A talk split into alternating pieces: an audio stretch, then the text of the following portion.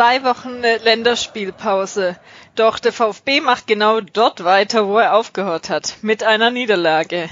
Nicht unbedingt das beste Thema und Voraussetzung, um einen Podcast aufzunehmen, aber machen wir natürlich trotzdem. Haben ja auch schon einige schwierige Situationen rund um den VfB überlebt. Es stehen spannende Wochen an mit einem Doppelspiel in Hamburg. Herzlich willkommen zur 77. Ausgabe des Brustring Talks. Mit mir Jasmin dabei sind heute Sarah, hallo, und Johannes als Gast. Oh, bevor wir jetzt ähm, Johannes sich kurz vorstellen lassen, wollte ich ähm, noch kurz ein paar Ankündigungen machen. Am 28.11. gibt es die nächste Ausgabe des v der VfB Viererkette. Was ist das für Leute, die es vielleicht noch nicht kennen? In, der VfB äh, Viererkette nehmen wir gemeinsam mit den anderen VfB Fan Podcasts, VfB STR, Nachspielzeit und Roll und den Brustring gemeinsam eine Episode auf. Dies wird diesmal wieder auch live geschehen im SSC äh, Stuttgart im Vereinsheim im Neckarpark die ähm, weitere Infos ähm, bekommt ihr dann die nächsten Wochen bis dahin äh, noch von uns und auch von den anderen Podcasts. Es wird sich sicherlich lohnen, dorthin zu kommen. Und für Leute, die weiters weg wohnen, können es natürlich danach auch normal als Podcast hören. Dann, um bei Podcasts zu bleiben. Moment, das Datum hast du vergessen. Das Ganze findet statt am um, Donnerstag, den 28. November, donnerstags um 19 Uhr. Wunderbar. Danke, ja. Also jetzt Kalender auf und reinschreiben. Und dann zum nächsten Podcast, ähm, dem Rasenfunk.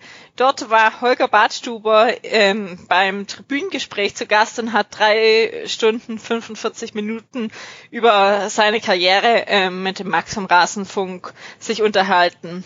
Also ich fand's ähm, sehr interessant, auch jetzt einfach mehr über die Person ähm, zu hören, auch wie sich seine Karriere entwickelt hat und doch nochmal so zu hören, mit wem er zusammengespielt hat, unter wen trainiert hat. Und da merkt man einfach schon, dass es ein bisschen anderes Level ist, was hier in ähm, Stuttgart ähm, ähm, momentan oder auch die letzten Jahre vorzufinden ist.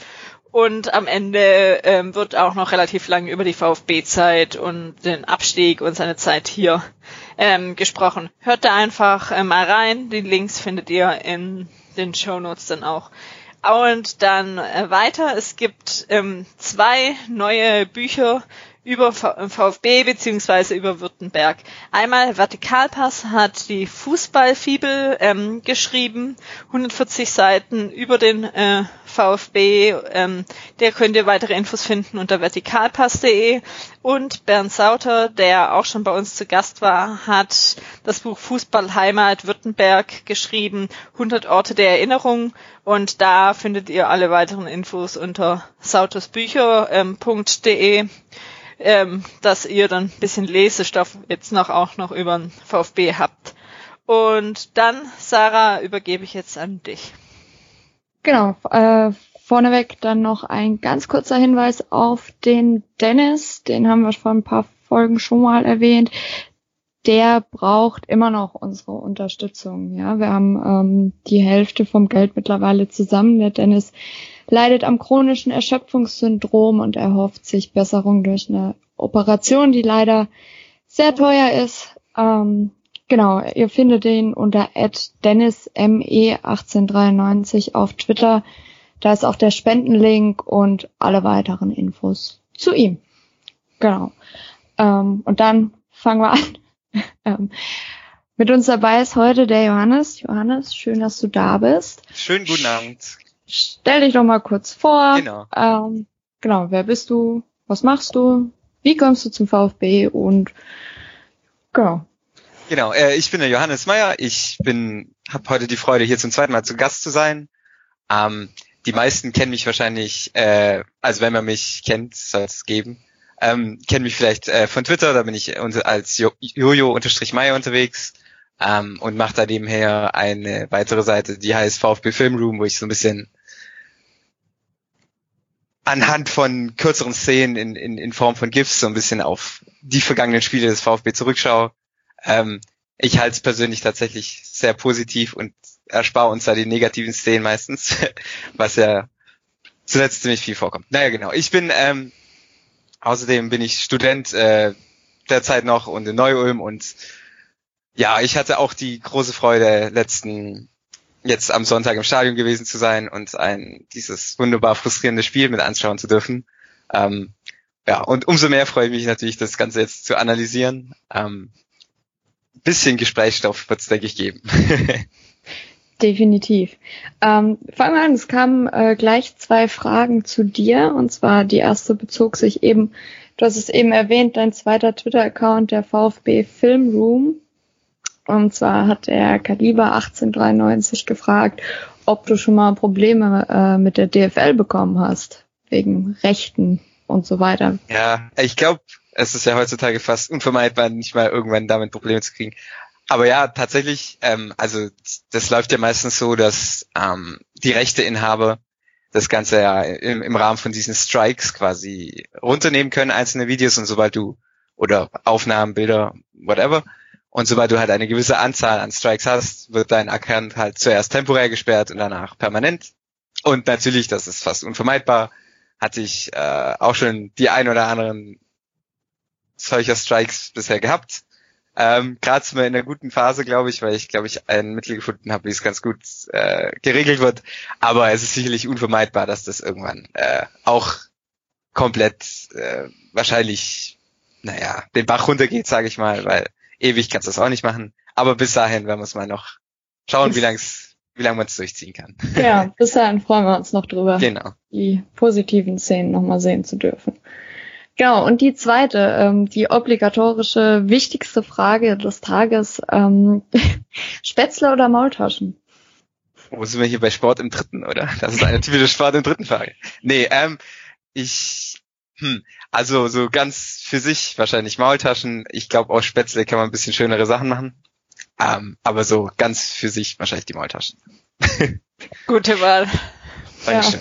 Ja, ja. dann das Wichtigste für heute schon mal geklärt und kommen dann zum weniger erfreulichen. Obwohl wir sagen. könnten beim Thema Essen gleich bleiben. Der liebe Marco, der at MTA1209, ähm, hatte den Sonntag auch getwittert, dass es eigentlich mehr Sinn gemacht hätte, ähm, zum Kaffee und Kuchen zu gehen, statt ins Stadion. Und ähm, will jetzt von uns wissen, welchen Kuchen wir denn nachtrauern, den wir hätten essen können, anstatt ähm, uns die Zeit im schönen Cannstatt zu vertreiben. Johannes, fangen wir doch mal gleich mal bei dir weiter. Welchen Kuchen hm. hättest du entsprechend gegessen? Das ist eine gute Frage. Es ist also wäre ja Zeit für genug Kuchen. Ich weiß nicht, ob es da, da war es wahrscheinlich mehr wie einer geworden sogar. So lang wie sie das gezogen hat am Sonntag. Ähm, ich denke, ein Bienenstich wäre doch mal wieder was Schönes. ich glaube, jeder Kuchen wäre besser gewesen als Fall. das Spiel. Und wenn er schon zwei Tage da gestanden hätte, wäre es wahrscheinlich immer noch, weiß ich nicht. Nee, ich glaube, irgendwie jeder Kuchen wäre besser gewesen. Ich plädiere auch sehr stark für Frustkuchen im Stadion, für die Leute, die fahren müssen. Aber ähm, ob sich das so durchsetzen wird, ist natürlich die Frage. Ich hatte da eher so das Gedanken an, wenn man auf die kleinen Fußballplätze gibt, da gibt's ja auch immer so Kuchen ähm, selbst gebacken von irgendwelchen Müttern oder so. Eher sowas. Aber irgendwie hätte ich gerade Bock auf oh, äh, Mohnkuchen, weil ich Marco ja versprochen hatte, dass ich antworte, weil jetzt ja leider die schöne Sommerobstsaison vorbei ist. Aber ja. Das war ja wahrscheinlich auch das Frauenkuchenverkauf. oh, mach mal einen neuen Hashtag aus. Oh, ich vermisse Ina Ogo gerade. Die kann bestimmt so oh, toll ja. wie die Bolognese kochen kann. Die kann bestimmt fantastisch backen. ja, Schade. ja, ich sage jetzt nichts dazu. nee, lass uns lieber. Bis jetzt haben die meisten jetzt wohl abgeschalten, weil, ja. Ich, nee, ich, hab, ich hatte, ja, Foodblog. die, dessen Name nicht genannt werden darf. Entschuldigung. Es tut mir leid. So. Dann kommen wir jetzt zu, zu den 90 Minuten am Samstag. würde ich sagen. Ja. Johannes, dein, dein Eindruck zum Spiel, Ja. zum Fazit. Wie war's? Also ich habe ich hab mich schon direkt im Anschluss und auch schon im Prinzip seit dem Gegentor habe ich mir sofort gedacht, oh Gott, das wird schwierig darüber zu reden, weil ähm, ja, wie gesagt, das ist ein Spiel, wo die Analyse so ein bisschen schwer fällt. Mm, Man, man fängt an mit der ersten Halbzeit, die eigentlich so ein bisschen, naja, more of the same war, würde ich mal sagen. Du bist relativ dominant, ähm, aber du hast letztendlich halt wieder keinen Ertrag, obwohl du jetzt nicht wahnsinnig viele Chancen hattest, aber du hattest eben mit äh, Gonzales äh, eins gegen eins gegen den Torwart und Bamangituka mit seinem ist es mittlerweile der vierte Latten- und Pfostenschuss? Ich glaube schon, innerhalb von Äh, den paar Spielen. ich glaube, innerhalb von Wiesbaden waren es irgendwie schon drei. Ja, das stimmt. Ja. Also wirklich Wahnsinn. Und die Chancen hast du halt, die lässt du wieder liegen.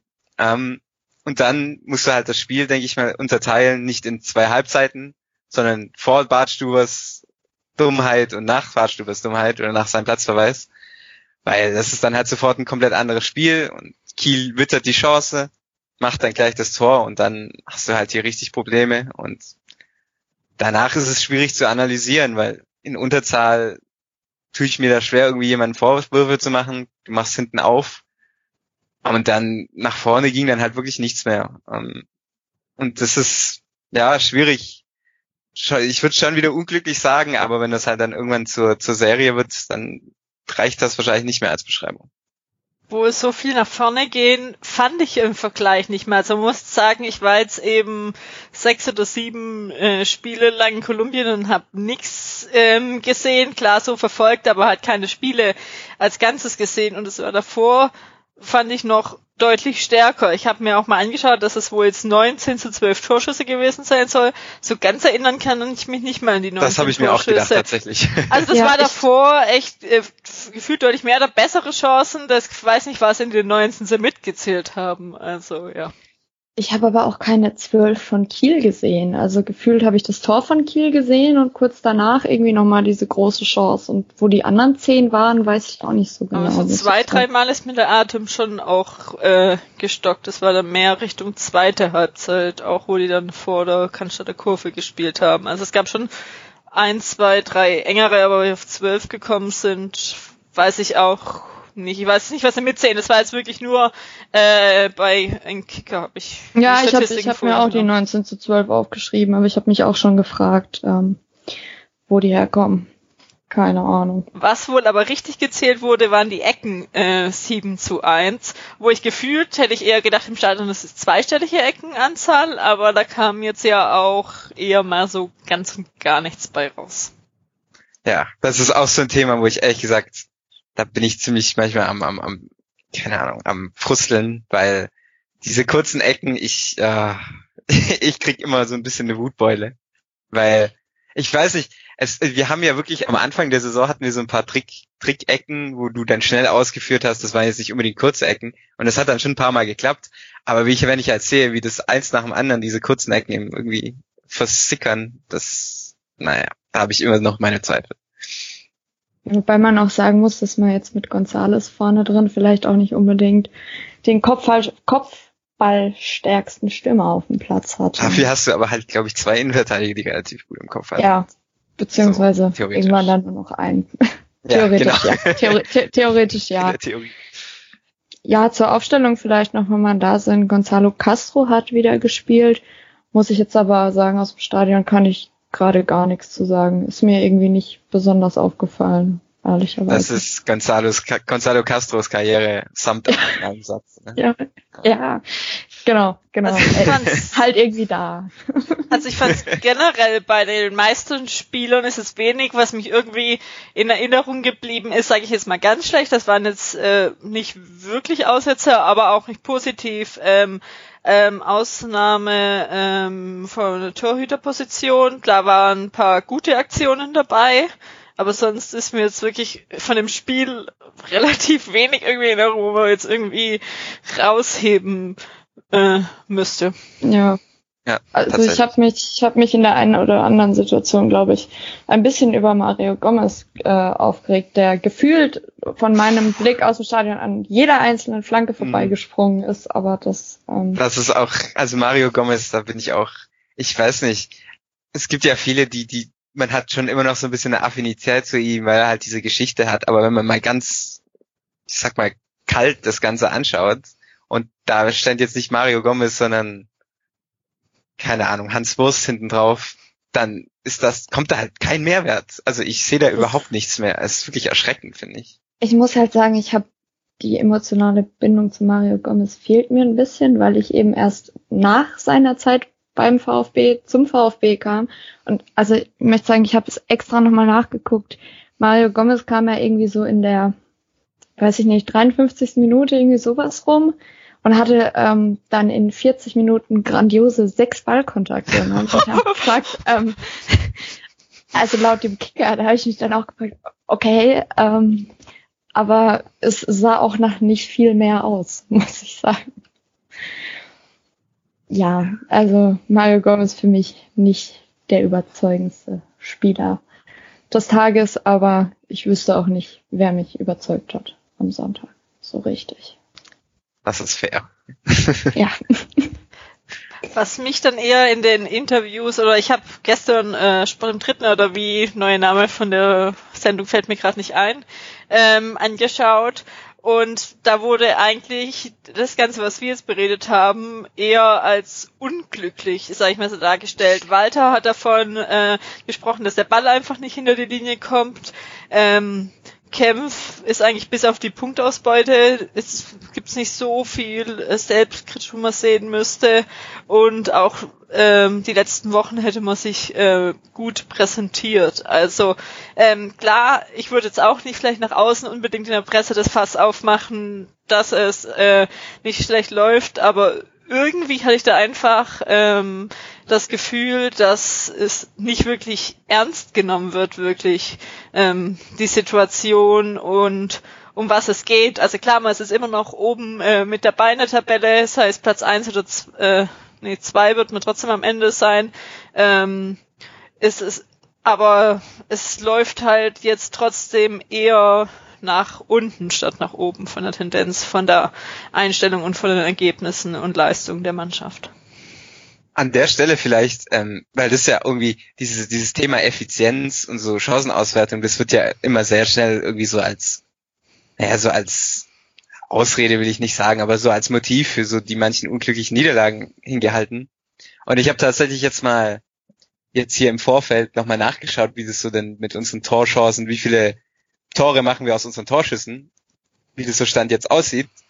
Ähm, und wir haben tatsächlich bis jetzt zum zehnten Spieltag 134 Torschüsse ähm, und daraus 15 Tore gemacht. Das sind neun Schüsse quasi pro Tor. Wenn wir das vergleichen, das habe ich mir auch angeschaut, ich hoffe mal, dass die Statistiken bei Transfermarkt was, glaube ich, äh, stimmen. Damals in der letzten Zweitligasaison 16-17 hatten wir nach zehn Spieltagen 81 Schüsse statt 134 für dieselbe Anzahl, an Toren und das sind dann quasi nur fünf Schüsse pro Tor. Also man ist quasi fast, man braucht doppelt so lange, um ein Tor zu schießen in diesem Jahr. Und da ist dann schon auch nochmal, auch wenn ich es am Anfang nicht so als Faktor eigentlich einschätzen wollte, aber vielleicht ist da doch nochmal sowas, wo man sagt, dass da doch jemand wie Terodde fehlt, der dann halt wirklich die Dinger auch mal aus, aus nur einem Schuss macht. Und wenn wir an die Kollegen vom HSV zum Beispiel schauen, die machen auch aus fünf Schüssen ein Tor. Ähm, und bei uns sind es halt wirklich neun bis zehn Schüsse. Das ist schon ziemlich drastisch. Das ist tatsächlich, äh, ja, doch, hätte ich, hätte ich so nicht gedacht, dass es tatsächlich so viele sind.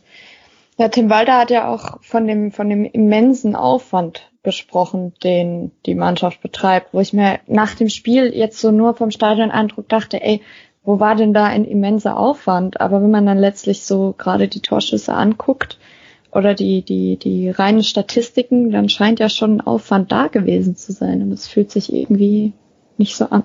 Das sind, ich sage mal, das sind so kleinere Ausreden und da erinnert mich ein Tweet ähm, von Martin, der er gestern Vormittag, also vorm äh, Spiel ähm, gepostet hatte, ähm, keine Halbzeit verpennen, kein Aber-Ballbesitz, kein Aber-Aluminiumtreffer, keine Ausreden und dann ähm, später noch aber super Passquote. Also ich sag mal, es sind vieles einfach äh, so Ausreden, wo man klar teilweise sehen kann, es gab extrem viele Aluminiumtreffer, aber so ein Tor muss irgendwann auch mal rein und manche Tore, die man dann eben erzielt hat, waren extrem schön und hätten eigentlich eher dann nicht fallen dürfen. Und ich sag mal, so schlecht sind die Stürmer einfach nicht und haben trotzdem, würde ich immer noch sagen, ein besseres Niveau als die Kieler Mannschaft. Also da es stand vorne ein argentinischer Nationalspieler ähm, auf dem Feld, auch wenn er jetzt noch äh, erst ein Spiel gemacht hat und so. Aber wenn du so siehst, ist es Argentinien ist auch nicht die äh, schlechteste Mannschaft. Er wurde nominiert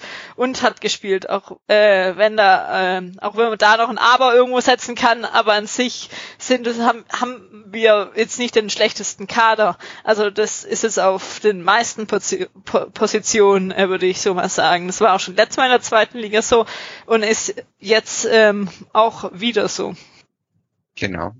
Ich muss auch, ich glaube, es gibt ja so ein bisschen die Theorie, ich glaube im Englischen sagen die dazu Regression to the Mean, also dass solche, ähm, solche Statistiken, die so ein bisschen außergewöhnlich sind, dass das halt irgendwann wieder sich auf einem bestimmten Level einpendelt, jetzt gerade so mit diesen mit der Effizienz, die man hat. Aber das Ding ist halt, solange das, je länger es sowas nicht eintritt und es sich nicht einpendelt, desto schwerer fällt es halt auch, das Woche für Woche irgendwie auf, auf das Glück zu schieben. Auch wenn man es sich vielleicht auf dem Papier daraus erklären kann, aber auf Dauer wird es schwierig. Ja, vor allem, weil halt auch noch viele ähnliche Spiele folgen werden. Ne? Also es fällt ja schon auf, sobald sich der Gegner irgendwie hinten reinstellt, dann ähm, funktioniert es irgendwie einfach nicht mehr. Und da werden wir in der Liga noch einige Spiele haben. Das heißt, so langsam braucht man da vielleicht auch mal ein Konzept und äh, eine gewisse Reflexion, anstatt eben immer nur zu sagen, ja, irgendwann werden wir uns dafür halt schon noch belohnen. Ja, und ähm, da jetzt mal eine Frage von Instagram vom Joe.me1893. Ich sehe keine Entwicklung in der Mannschaft. Ähm, bin ich blind? Ist die Frage, Gibt es eine Entwicklung überhaupt? Muss man jetzt inzwischen so langsam sagen, sie haben sich eingespielt, sie hatten jetzt nochmal zwei Wochen Zeit, auch wenn viele nicht da waren. Und wo soll das jetzt eigentlich hingehen? Ja, also ich, ich, eine Entwicklung in der Form sehe ich auch nicht. Aber es ist halt immer die Frage, wie man, solche Entwicklung ist auch immer so ein Begriff, ich weiß nicht, ähm, ich glaube, das muss man eher so ein bisschen als Einzelspieler sehen. Und wenn du dann einmal jetzt, wenn wir jetzt gegen HSV 3-0 gewinnen, dann heißt, oh, positive Entwicklung, dabei hast du irgendwie eins aus drei Spielen gewonnen. Ich weiß nicht. Damit tue ich mich ein bisschen schwer. Aber es ist auf jeden Fall, ähm, ist auf jeden Fall, finde ich, gerechtfertigt und notwendig, dass man da jetzt auch so ein bisschen äh, Kritik, Kritik äußert. Ähm, ja für mich Entwicklung würde ich jetzt vielleicht eher sehen, nicht unbedingt an Ergebnissen. Das kann immer mal, kann man hinten ein blödes Tor bekommen oder vorne glücklich eins schießen, sondern eigentlich eher, dass du äh, konstant die Spielweise weiterentwickelst, dass du nach vorne kommst, dass du, ja, ähm, keine Ahnung, ähm, bessere ähm, Chancenverwertung dir dadurch ähm, erspielst und was man da alles eher ähm, so ähm, ähm, definieren kann. Das sind vielleicht auch eher weiche Faktoren, wo man jetzt nicht an der Statistik X oder Y sehen kann, sondern einfach auch ein, vielleicht ein besseres Gefühl haben, wo du einfach sicherer ins Spiel gehst, weil gestern war man sich davor auch nicht so sicher. Ähm, ja, das gewinnen wir, aber eigentlich, dass man eher in das Spiel geht. Wir wissen, was wir können. Wir wissen, wir können quasi jeden Gegner ähm, so gut ähm, spielen, dass wir dann relativ äh, sicher gewinnen. Und mit so einem Gefühl bin ich nicht ins Stadion gegangen gestern und würde ich jetzt auch nicht nach Hamburg fahren. Nee, also ich fahre nicht mit diesem Gefühl nach Hamburg. Definitiv nicht. Ich glaube, man müsste sich auch Gedanken machen, wenn man jetzt mit dem Gefühl nach Hamburg fährt. Ja, ich glaube auch. ich glaube auch. Dann kommen wir doch gleich mal zur nächsten Frage, äh, wo wir dann sicherlich äh, daran ansetzen können. Glaubt ihr, dass Walter bleiben darf, wenn wir nicht mindestens ein Spiel in Hamburg gewinnen? Ähm, ja, äh, auf jeden Fall glaube ich. Ich glaube, dass in der Situation, in der man jetzt ist, ähm, ich schätze einfach Hitzelsberger und Missentat so ein, dass die ähm, eine sehr, sie versuchen sicherlich auch, sie sind bestimmt gewillt, das Image dieses Schleudersitz VfB-Trainer zu verändern. Und vielleicht, ähm, vielleicht ist es auch irgendwann nicht mehr von Vorteil, wenn man das zwanghaft machen will. Aber ich kann mir überhaupt nicht vorstellen, dass vor der Winterpause, wenn nicht wirklich ganz drastische Dinge passieren, das wirklich ein Thema wird. Zumal man im Moment immer noch darauf verweisen kann, ey, wir haben irgendwie zwei aus 15 Spielen verloren. Mehr nicht. Davor waren wir 13 Spiele ungeschlagen. Wenn jetzt nicht wirklich drei, vier Niederlagen in Folge kommen, kann ich es mir überhaupt nicht vorstellen. Ja, zumal also gerade äh, ja auch von Anfang an kommuniziert wurde, dass äh, es Zeit brauchen wird, ja, und dass nicht von Anfang an alles rundlaufen wird.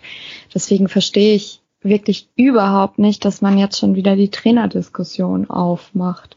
Das, äh, ich hatte da gestern und auch heute auf Twitter einige Diskussionen drüber. Ähm, ich ich verstehe es nicht dass man gleich, äh, aber da sind wir dann wieder beim Thema schwieriges Umfeld, dass man gleich wieder anfängt, irgendwie den, den Trainer anzuzweifeln. Und natürlich, äh, irgendwer hat das heute sehr schön formuliert, ich glaube, es war der Jens auf Twitter, natürlich darfst du den Trainer kritisieren und musst du auch. Und die Mannschaft musst du kritisieren und, und hinterfragen, aber du musst deswegen nicht gleich wieder den Rauswurf des Trainers fordern, wie es äh, gestern leider schon wieder massiv gemacht wurde oder deutlich mehr, als ich es erwartet hätte. Wobei, wo wir dann wieder wären, äh, macht jeder Trainer Rauswurf eins besser und man muss trotzdem noch schauen, einfach in welcher Situation man generell ist und ihm auch bisschen mehr Zeit geben, wo man dann auch wieder sagen kann, klar, Ende letzter Saison hätte der Trainer früher gehen müssen oder nicht. Man weiß es nie, aber wir sagen mal, wir sind jetzt auch noch in einer relativ guten Position. Wenn man so jetzt den Podcast sich anhören denk, äh, würde, könnte man auch denken, wir würden irgendwo auf dem 14., 15. Platz stehen. So ist ja. es nicht. Und klar, man muss schauen, dass man kontinuierlich ähm, gewinnt, oben dran bleibt aber auch ein HSV wird zwischendurch vielleicht mal wieder ähm, verlieren. Ähm, das gleiche Bielefeld und die anderen Mannschaften, das sind jetzt auch keine so Übermannschaften, ähm, die man hat. Also da ist halt auch wieder ähm, ja schwieriges Umfeld oder ähm, hohe Erwartungshaltung, ähm, was es, würde ich mal sagen, den Verantwortlichen und der Mannschaft auch nicht unbedingt einfacher macht. Ich weiß es nicht mehr den genauen Wortlaut, das hat auch ähm, Kempf gestern bei ähm, Sport im Dritten gesagt, dass es eben der Mannschaft auch jetzt nicht hilft, wenn sofort gepfiffen wird oder jetzt schlechte Stimmung ist. Also ich kann das gerne nochmal verlinken, ich weiß es nicht mehr genau, ähm, den Wortlaut, was eigentlich auch relativ gut auf den Punkt gebracht hat. Ja, definitiv, definitiv. Also ähm, wenn wir jetzt, Moment, ich habe den genauen Wortlaut gerade hier. Natürlich ist es nicht schön, wenn die eigenen Fans anfangen zu pfeifen, wenn das Spiel eigentlich ganz gut läuft. Auch wenn wir hinten den Ball laufen lassen, ist es ja nicht so, dass wir keinen Bock haben, nach vorne zu spielen. Wir müssen uns die Lücken erarbeiten gegen einen tiefstehenden Gegner. Natürlich ist es dann nicht hilfreich für uns als Mannschaft, wenn Pfiffe von außen kommen. Das stimmt. Also klar, ich war auch nicht zufrieden gestern und ich bin auch mit einer scheiß Laune aus dem Stand. Entschuldigung, ich fange jetzt schon an, mich aufzuregen, aber ich hab, ich war gestern echt sauer, dass man wirklich anfängt, ab der 30. Minute zu pfeifen. Ja, es steht beim Stand von 0-0. Und, und da war auch Holger Badstuber noch auf dem Platz, da hätte ja alles noch passieren können.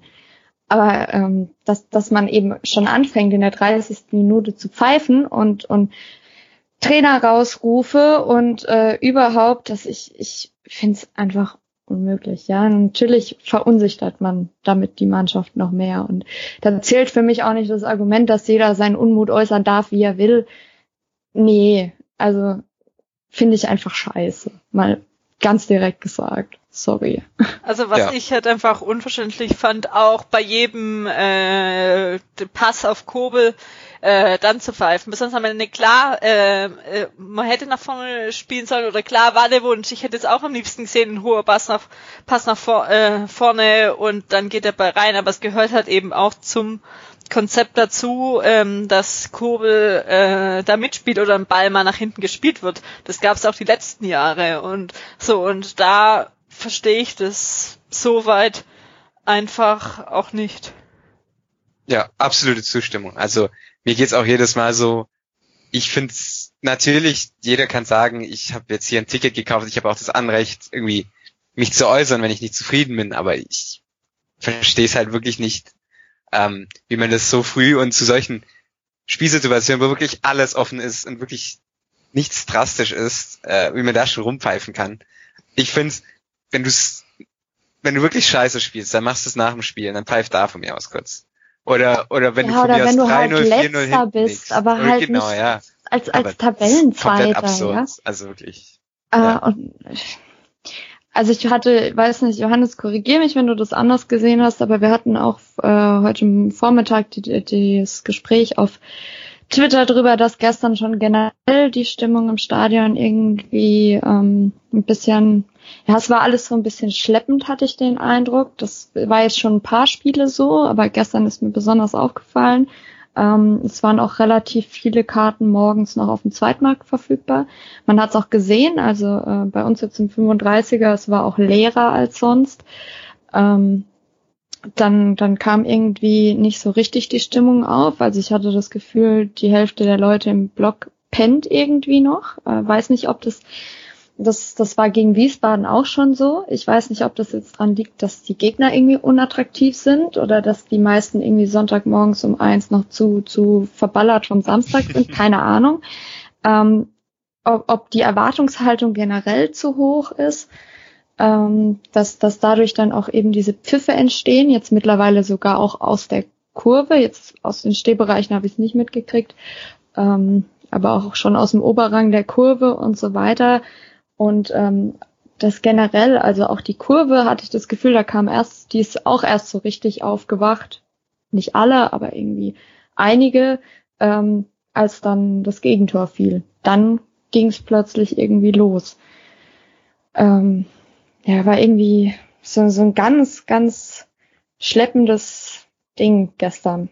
Kann es gar nicht genau beschreiben. Irgendwie sehr, ja, Weiß ich nicht. Irgendwie so. ist das Feuer einfach nicht übergesprungen auch. Also von beiden Seiten einmal von ja. Mannschaft auf Fans und von Fans auf Mannschaft irgendwie. Also ich war es eben, wie gesagt, die letzten drei Heimspiele nicht da und davor äh, waren die Spiele gegen Hannover und Pauli, wo es auch spannend war, wo es eigentlich auch Spaß gemacht hat. Also großenteils jetzt mehr wie in dem Spiel und ja, da war die Stimmung einfach geil. Wenn ich öfters mal ähm, mehrere Spiele eben nicht ins Stadion konnte, freue ich mich einfach ins Stadion zu kommen und es macht Spaß, Stimmung, Mannschaft unterstützen. Aber irgendwie gestern war das jetzt nicht so wie in anderen Phasen und es waren auch mal nicht so schöne Phasen beim VfB und ja, irgendwie das Besondere hat irgendwie bisschen gefehlt. Also ich kann jetzt nicht genau einen Punkt sagen, wo, aber es ist einfach so ein generelles ähm, Gefühl gewesen. Ja, also ich ja. finde aber, dass das nicht unbedingt, also wenn ich mich zurückerinnere, ich glaube, das war in der letzten Zweitliga-Saison auch schon so, bei manchen eher weniger attraktiven Gegnern. Gerade das mit den Pfiffen jetzt, ich weiß nicht, das habe ich damals nicht so wirklich enorm wahrgenommen, aber vielleicht täusche ich mich da auch. Aber ich meine, dass es da eher so schläfrige Tage gibt, das ist jetzt, glaube ich, kein Einzelfänomen, sage ich mal. Nee, das nee, gab es sonntags auch. auch. mal. Das kann ich mich wirklich noch dran erinnern. Ich glaube, es äh, war Benno, auch mal wirklich äh, da aufgerüttelt hat, eben in Sonntagsspielen. Das war da teilweise auch so. Da waren es auch weniger Leute wie in anderen ähm, Tagen und ja, irgendwie kommt jetzt halt doch, finde ich, gefühlt mehr Alltag rein. Also wir reden jetzt, aber wir vergleichen jetzt auch gerade die ganze Zeit immer damals in der Zweitligasaison und es war halt einfach für mich mit einer der besten Saisons, wo am meisten Spaß gemacht hat in den letzten Jahren. Klar gab es früher auch mal andere Zeiten, äh, wo man oben mitgespielt hat, aber an sich, die zwei, letzte Zweitligasaison war ja einfach eigentlich auch richtig ähm, cool und jetzt wird's halt auch Alltag. Es sind nicht die spannendsten Gegner. Man muss sonntags keine Ahnung wann aufstehen, dann irgendwo auf dem Weg Stadion noch frühstücken oder so. Es ist halt einfach, ja, und 13.30 an fühlt sich für mich jetzt auch nicht immer noch so wie toller Fußball an. Es ist einfach so eine Gefühlssache, wo man gewohnt ist, eher 15.30 zu spielen oder viel später abends als gefühlt kurz nach dem Aufstehen. Ja, total total.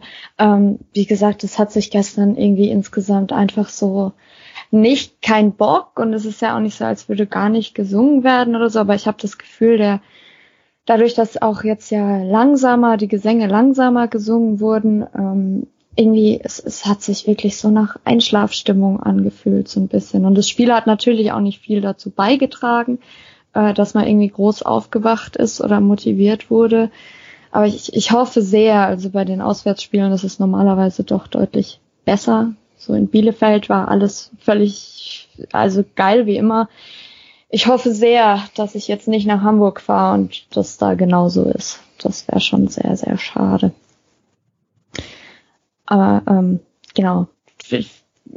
Nochmal kurz zurück jetzt äh, zu dem schwierigen Umfeldthema äh, und der Trainerdiskussion. Also wie gesagt, ich hatte heute Morgen auch schon Diskussionen, äh, wo es plötzlich hieß, unter Taifun Korkut war alles besser und ähm, dann kam wieder Hannes Woll von Jan Schindelmeiser und und alles ist nicht so toll, äh, wie wie es hätte sein können und ich es, es regt mich so auf, wirklich, wirklich. Man, man will diesen Begriff vom schwierigen Umfeld nicht hören und es ist ja alles so toll und die Kurve ist da und es stimmt ja auch, aber die, die Erwartungshaltung ist einfach auch da und ja, ich glaube, dass das schwierige Umfeld ein Stück weit auch existiert, auch wenn es vielleicht keiner hören will und ich jetzt böse Nachrichten auf Twitter bekomme, aber sorry, es ist so. Natürlich war nicht alles ja. geil und natürlich darfst du kritisieren, aber zwischen Kritik und hey, unter Teil von Korkut haben wir wenigstens noch souverän gewonnen. Also was ist das denn? Klar sind das Ausnahmefälle, aber ich habe nicht selten gestern gehört, dass man doch den Trainer ähm, wechseln müsste. Genau. Was ich da auch irgendwie sagen würde, ich glaube, gerade bei dieser endlosen, schwierigen Umfelddebatte, ähm, ich glaube, es muss einfach auch jeder irgendwie das, ich sehe es auch so, dass ein Teil des Publikums eher anspruchsvoll ist hier und das ist jetzt auch keine, wirklich keine Schande, das zuzugeben. Darüber, darüber krämt sich jeder immer so. Ich finde, man muss halt gucken, dass man das nicht als Verallgemeinerung sieht. Wenn jemand davon redet, dann redet er nicht irgendwie von der aktiven Fanszene oder so oder von der Lautstärke des Supports oder so, was ja viele damit sofort identifizieren mit der Anschuldigung schwieriges Umfeld, sondern das ist dann halt, das auch ab und zu nicht, nicht, nicht nur von außerhalb der Cannstatter Kurve, es gibt auch in der Cannstatter Kurve selbstverständlich Leute, aber dass da halt in gewisser Maßen schon so eine gewisse Anspruchshaltung hier in der Region herrscht, das ist, finde ich, kannst du fast nicht leugnen. Und da muss man jetzt auch nicht drüber irgendwie beschämt sein. Also es ist halt so, es ist nicht immer glücklich, aber ja. Es wird ja auch ein Stück weit gerade, sag ich mal, die Punkte auch mit vom Verein kommuniziert. Ich will jetzt nicht sagen, dass sie schuld sind, aber das ist ja einfach auch so, wenn du dir den Kader anschaust, wie da kommuniziert wird. Klar, irgendwie noch mit, äh, man könnte auch eine zweite äh, Saison in der zweiten Liga leben, aber trotzdem, wie kommuniziert wird, wird da ja auch eher geschaut mit dem Ziel eben den Aufstieg und es ist nicht Ziel, keine Ahnung, fünfter, sechster Platz, sondern eigentlich direkter Aufstieg, äh, Platz eins oder Platz zwei. Na klar, also Tim Walter hat's ja gesagt vom ersten Spieltag, wir nehmen die Favoritenrolle gerne und dann ähm, braucht man sich natürlich ein Stück weit auch nicht wundern, dass die Erwartungshaltung dann da ist, auch wenn Thomas Sitzesberger und auch Sven Mislintat, ähm, wie ich es vorhin gesagt habe, natürlich vor der Saison auch gesagt haben, das wird alles Zeit brauchen. Aber ja, genau, abschließend dazu vielleicht noch zum schwierigen Umfeld. Ja, der, der ähm, Ricky hat ein Video auf Twitter gepostet, wo man das schön sieht, wie die Kanst nach dem Spiel die Cannstatter Kurve skandiert, kämpfen und siegen und klatscht mit den Spielern und die Haupttribüne pfeift und jeder, der mir jetzt nochmal irgendwas von den bösen, unzufriedenen Ultras oder Kurve oder Kurvenfan oder was weiß ich erzählen soll, dem leite ich einfach jetzt mal dieses Video weiter. Und jetzt höre ich auch, um mich aufzuregen. Ich rede, sonst rutsche ich viel zu arg in badischen Dialekt ab, wenn ich mich jetzt noch weiter aufrege. Und das will ja jetzt auch keiner hören. Ich hoffe, es war nicht zu schlimm. Was jetzt noch eine Sache ist, wo ich auch schon öfters ähm, gehört habe, dass man mit dieser Mannschaft ähm, in der ersten Liga nicht mithalten könnte. Wo ich jetzt auch, also zum einen sagen würde, oder klar, wir haben jetzt, wir haben einen guten Kader, aber er ist nicht auf die erste Liga ausgelegt und es wäre auch ein komplett anderes äh, oder Spielweise ähm, von den Gegnern. Also da wäre man jetzt nicht Favorit. Also ich weiß nicht, darüber habe ich mich jetzt teilweise eher ähm, aufgeregt, dass jetzt nicht, wo man davon ausgehen kann, dass man mit der Mannschaft in der, von der in den, mit der man in der zweiten Liga spielt, auch oben in der ersten Liga wieder mitspielt, am besten dann noch ähm, gleich im Mittelfeld landet oder ähm, noch weiter nach oben schaut. Also das fand ich jetzt eher teilweise befremdlich. Ja, die Hypothesen finde ich auch ziemlicher Quatsch. Ähm, zumal ich weiß nicht. Jetzt in dem Fall macht es vielleicht noch mehr Sinn, weil, weil irgendwie der in der Theorie dieses Walter, Walter System vielleicht besser funktioniert, wenn die Gegner nicht so tief stehen. Aber sonst, ich weiß nicht, das ist halt zwei komplett verschiedene Dinge und irgendwie so saisonübergreifend zwischen den Spielklassen zu vergleichen, das bringt einen wirklich nirgendwo hin. Ja, eben zumal, wie es Jasmin gesagt hat, also du kannst das ja auch von der Spielweise gar nicht vergleichen, ja. Glaubst du ja nicht, dass sich, keine Ahnung, der FC Bayern gegen uns hinten reinstellt. Also, ich weiß nicht, ähm, deswegen, auch wenn man Spiele anguckt, jetzt gegen die besseren Mannschaften der zweiten Liga, so wie jetzt gegen Bielefeld zum Beispiel, da hat das ja auch, ja, wie du sagst, das System viel besser funktioniert und ich glaube, dass das auch gegen Hamburg so sein wird. Ähm, genau, und an die erste Liga denke ich, im Mai, wenn es soweit ist, oder nächstes Jahr im Mai, wenn es so ist, oder in zwei Jahren im Mai, wenn es so ist, aber halt noch nicht jetzt so. Man sollte erstmal schauen, dass man wieder in der ersten Liga spielt. Genau. Dann hatten wir jetzt ja schon öfters ähm, HSV angesprochen. Jetzt erst ähm, spielen wir dann im Pokal und Nee, erst in der Liga nee, und dann, Liga. dann Pokal. Okay, genau. Nächsten genau. Samstag äh, Liga und dann den Dienstag drauf Pokal. Was ja. erwartet ihr denn von den beiden Spielen? Sarah, vielleicht du als erstes, wenn du das dir vor Ort Oh, ich erwarte als sagen, allererst mal einen schönen Kurzurlaub und über alles andere denke ich da.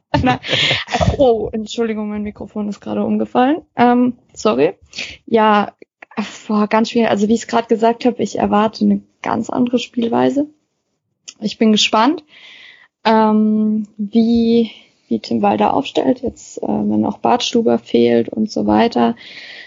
Ähm, ich erwarte aber zwei sehr spannende Spiele tatsächlich. Ich freue mich drauf. Ich glaube, dass es spielerisch deutlich schöner anzusehen wird und wenn nicht, dann bin ich einfach nur froh, dass die Reeperbahn in der Nähe ist und dass mein Hostel auch direkt da ist.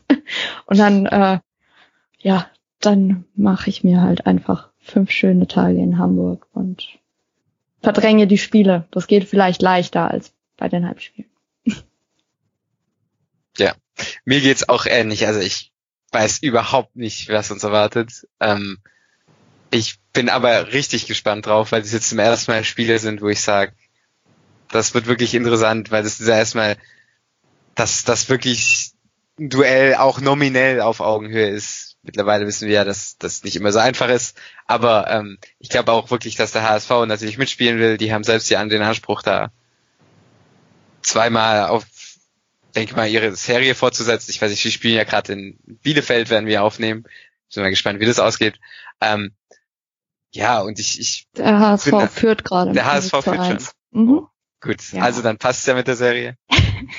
ja. Ähm, Hinterseher, wie immer. Ähm, okay, ähm, ich bin, ich bin sehr gespannt, wie es Tim Walter angehen wird. Ähm, persönlich würde ich einfach, finde ich, dass wir zwangsläufig früher oder später Clement mehr integrieren müssen. Ähm, weil das halt irgendwie der einzige Spieler ist, bei dem das der kreative Aspekt so am meisten ausgeprägt ist mit einer gewissen Passstärke und der Geschwindigkeit. Ähm, und da, das finde ich noch ein bisschen schade, dass das bisher noch nicht läuft. Ich weiß nicht, an wem es jetzt wirklich liegt, dass es noch nicht läuft. Und ich glaube, es wird dem VfB auch wirklich gut tun, jetzt langsam mal irgendwie da im Zentrum was zu etablieren und nicht jede Woche Karaso rein, Karaso raus, Mangala rein, Mangala raus. Klar, du brauchst eine Rotation, aber ich denke, da wird es irgendwie mehr Zeit, dass man da so ein bisschen einen Kern einspielt und ich weiß nicht. Mal schauen. Vielleicht klappt es ja dann mit den Spielen in Hamburg. Obwohl ich finde, eine Rotation braucht es jetzt nicht wirklich. Also wir haben jetzt nicht wirklich so viele Spiele. Es ist jetzt müsste die erste englische Woche überhaupt sein. Sonst hat man jetzt eigentlich mehr Länderspielpausen gehabt, als dass man gespielt hat, so in der Art. Also es sollten eigentlich die auch so schaffen. Ist klar, wenn man Verletzungen hat, ähm, wechseln, aber sonst wäre jetzt meine Präferenz eher eine Elf zu haben, die ähm, soweit spielt. Klar, wenn einer bessere Leistungen zeigt, gerne auch wechseln, aber einfach, dass sich mal etwas ähm, etabliert. Ja, auf jeden Fall, sehe ich auch so. Ähm, ich denke mal, so diese Rotation kann man ja immer noch angehen, wenn du mal was etabliert hast, dann kannst du mal einen Spieler rausnehmen und so, aber bis das halt nicht da ist, ist es schwierig. Und ich weiß nicht, ob das bei Tim Walter irgendwie Teil des Plans ist, weil er ja schon so jemand ist, der auch immer vor dem Spiel sagt, dass er ja irgendwie erst, naja, einen Tag vorher wirklich entscheidet anhand von irgendwelchen Trainingseindrücken. Vielleicht gehört es dann auch irgendwie dazu bei ihm, aber ich weiß nicht, ich finde es einfach vorteilhaft, wenn man da irgendwie feste Größen hat, sage ich mal. Obwohl es ist auch nicht schlecht ist zu zeigen, dass man die Chance hat, reinzukommen. Da hatten wir auch schon andere Trainer, wo wir uns genau über das Gegenteil ja. aufgeregt haben, dass äh, ja. sie einfach immer spielen durften, egal wie ihre Leistung war. Also ich sag mal. Alex S. war ein Fußballgott. Toni Sunjet, was? ähm, Wobei, ja, Tim, Tim Balder hat's mal gesagt, irgendwie, ich weiß nicht mehr von welchem Spiel, wo er gesagt hat, bei mir gibt's keine Stammspieler oder bei mir gibt's einen Stammspieler und das ist Gregor Kobel oder irgendwie sowas hat er mal auch gesagt, dass die Spieler das auch bis, genau, bis morgens vorm Spiel irgendwie selber nicht so genau wissen, wer denn jetzt letztlich spielt und wer nicht. Es ist ja auch nicht so schlecht, weil es, es ist halt eben ein Gomez, der auf der ähm, Bank sitzt und das auch eher nach den Leistungen äh, berechtigterweise hätte ich jetzt auch nicht so unbedingt gedacht. Aber ja, ist dann so und dann ist es auch ähm, gut so. Ja. Jetzt zum, zu HSV zurück. Frage von mir an euch. Lieber Pokal oder lieber in der Liga gewinnen? Die, die oh, Frage würde ich auch schon äh, stellen. Also was Schneller, ich jetzt, dann muss ich sie nämlich nicht beantworten. Nee, also ich würde echt sagen Liga. Also mir ist Pokal jetzt eigentlich, ist mir jetzt auch schon die letzten Tage gekommen, ist mir eigentlich relativ egal. Klar wäre ein Sieg schön eine Runde weiter, aber ich weiß eigentlich so schon, dass es nicht viel weiter gehen wird. Klar, kann immer mal die Chance haben, ich würde es klar drei Punkte in der Liga äh, nehmen, dann wird man wahrscheinlich wieder gleich ziehen, wenn ich es richtig im Kopf habe. Ja, äh, je nach Torverhältnis vom VfB wahrscheinlich wie, nicht so gut ist. Spiel jetzt auch gerade ausgeht. Genau, also, aber eigentlich wenn der HSV gewinnt, sind es drei Punkte auf Hamburg. Ja. Genau, dafür tut man für Bielefeld Vorsprung. Nee, ich würde jetzt einfach sagen Fokus auf die Liga. Klar, wäre Pokal im Bonus, aber ist mir jetzt persönlich nicht so wichtig. Johannes? Ja, so geht's mir auch. Ähm, da gibt's bestimmt auch immer zwei Seiten der Medaille. Man kann auf der einen Seite sagen, hey, Pokalsieg und jetzt kommt ihr da weiter so nebenher. Das ist bestimmt motivierend und cooles Erlebnis oh. und das kann auch einen mitnehmen. Aber wenn man den HSV fragt, ich glaube, die können davon ein Lied singen, weil die waren ja letztes Jahr im Halbfinale, wenn ich mich recht erinnere, im DFB-Pokal. Und wie das bei ihnen ausgegangen ist, wissen wir ja mittlerweile auch alle. Also vielleicht schenken die auch am, am Dienstag dann freiwillig her. Wir, wir werden sehen. Aber ja, wie gesagt, Liga wäre mir auch auf jeden Fall lieber. Es gab aber auch ja, schon beim VfB-Trainer, die haben sich durch eine Pokalsaison in die nächste äh, Saison gerettet, was auch nicht, was dann nur ein bisschen verlängert gewirkt hat. Keine Ahnung, wovon du redest. Ja, ähm, man muss ja auch sagen, mit dem Einzug in der zwei, in die zweite Runde ist es ja jetzt schon der erfolgreichste Pokalrunde der letzten Jahre vom VfB gefühlt. Äh, von dem her, ähm, ja, und auch so zeitlich gesehen, glaube ich, wenn ich jetzt so an meine fünf Tage Hamburg denke, gewinne ich, glaube ich, lieber samstags und verliere dienstags, als dass ich dann samstags, ab Samstag schon schlechte Laune habe da oben. Das Dafür fährst du mit der schlechten Laune zurück. Ja, das ist egal. Also das, das Bist gewohnt von der letzten Saison noch.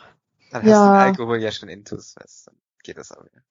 Ja, das ist es. Samstag nach dem Spiel. Ja, wobei Samstag nach dem Spiel muss ich nicht fahren. Das ist natürlich auch wieder was. Oder wir hm. machen es einfach, einfach beide Spiele gewinnen. Ja, genau, genau, genau. Wie denken ja, dann so schlecht, ne? Nehme ich so. Nehme ich nach so. einer schönen, vielleicht Pokal auch noch mit Verlängerung und Elfmeterschießen. Mm, ja. Oh ja, da möchte ich äh, nochmal Tim Walter zitieren. Ich fand dieses Zitat absolut großartig von den Stimmen nach dem Spiel äh, möchte ich jetzt einfach mal so auch für den Pokal mitgeben. Ich zitiere, wenn wir keine Tore schießen, können wir nicht gewinnen. Nehme ich so. fand ich großartig, das Zitat. Wirklich ganz fantastisch. Gilt da auch als Meterschießen? Da fällt es auch darunter? Hör mal auf, ey. War ein bisschen dann, Spannung, also wenn du es jetzt schon nicht hattest. Also am, äh, im Stadion jetzt gegen äh, Kiel fand ich es nicht so spannend. Vielleicht wirst du da nachgeholt. Ja, ja.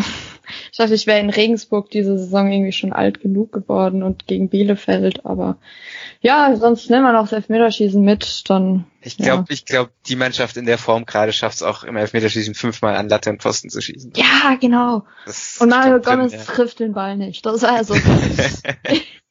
naja. Okay, dann Pokal will ich jetzt eher mal, Tipps würde ich eher mal sagen, schwierig, aber da das nächste Spiel jetzt ja Liga ist, ähm, Johannes, mal dein Tipp, wie geht das Spiel aus?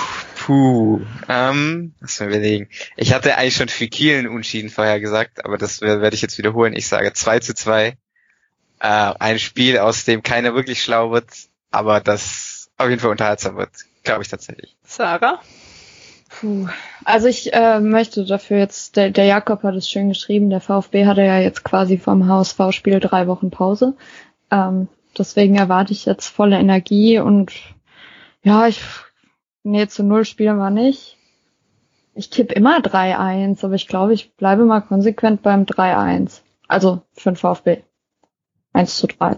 Ich hatte jetzt irgendwie irgendwie im Kopf eins zu eins, obwohl ich mir auch irgendwie vorstellen könnte, dass sie gerade so ein Spiel dann 3-1 oder 2-0 relativ klar gewinnen. Könnte ich ja. auch gut so aus Erfahrung der letzten Jahre mir vorstellen. Also ich denke, es ist relativ offen. Hedrick Orel Mangala. Auf jeden Fall.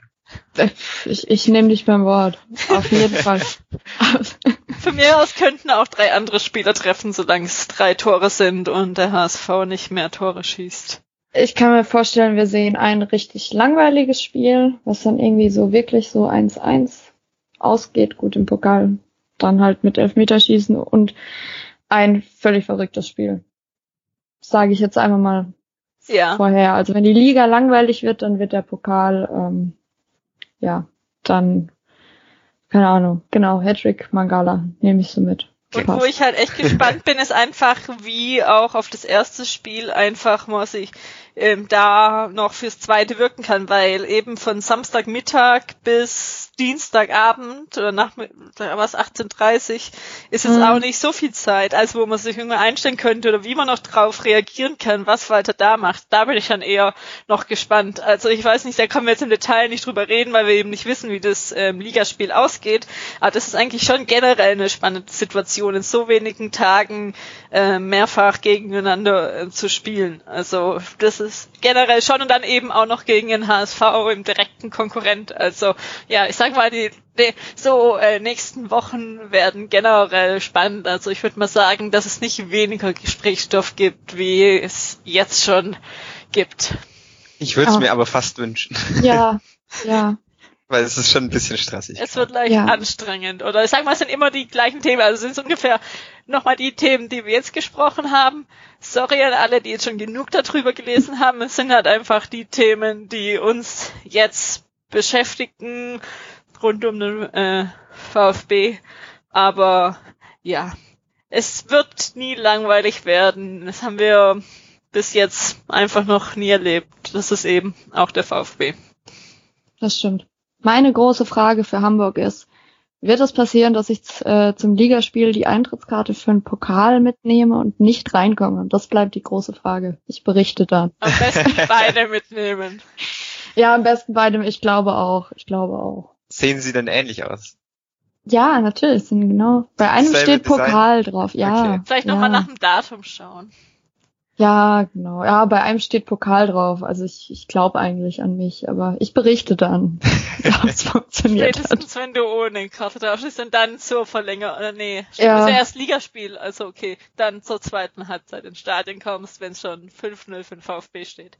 Ja, genau. Mhm. Dann fünf Tore und dann, ja. Und dann kriegst du die fünf, siehst die fünf Gegentore noch. Ja, vielleicht fahre ich auch einfach nach Pauli ins Stadion und merk's nicht. Also wir werden sehen, was passiert. Ich, ähm, es, ble es bleibt spannend. Genau. Wir werden wahrscheinlich live auf Twitter dann äh, von dir. Auf dem Laufenden gehalten. Ja. Auf jeden Fall. Okay, dann war's es jetzt auch schon soweit. Ich wollte noch mal kurz darauf hinweisen auf das Save the Day der VfB Viererkette live. Diesmal mit Datum, am, ist aber jetzt wirklich Kalender raus, am Donnerstag, den 28.11. um 19 Uhr. Dann schaut, äh, hört euch auch mal, nachdem ihr jetzt mit unserem Podcast fertig seid, das Rasenfunk-Bühnengespräch mit ähm, Holger Bartstuber an und dann findet ihr auch noch in den Shownotes die Links für die Bücher vom Vertikalpass von Bernd Sauter und auch den Spendenaufruf ähm, für Dennis, da den Link mit allen Infos. da habt ihr jetzt genug zu tun bis zum Pokal äh, und äh, bis zum Ligaspiel ähm, gegen den HSV. Uns findet ihr wie immer auf Twitter, Instagram und Facebook und könnt uns auch anhören über meinsport podcast.de, Spotify, Apple Podcast, Google Podcast, YouTube oder auch wo immer ihr noch sonst standardmäßig Podcast finden könnt. Wir freuen uns auf euer Feedback und hören uns dann bald wieder mit hoffentlich erfolgreichen Ergebnissen im VfB. Über Siege lässt sich eigentlich immer schöner sprechen als über Niederlagen. Damit tschüss von meiner Seite. Danke an dich, Sarah, und danke auch an dich, Johannes, dass du dich Zeit ich hab genommen zu danken. Vielen Dank. Okay. Danke dir. Ciao. Tschüss. Schönen Abend.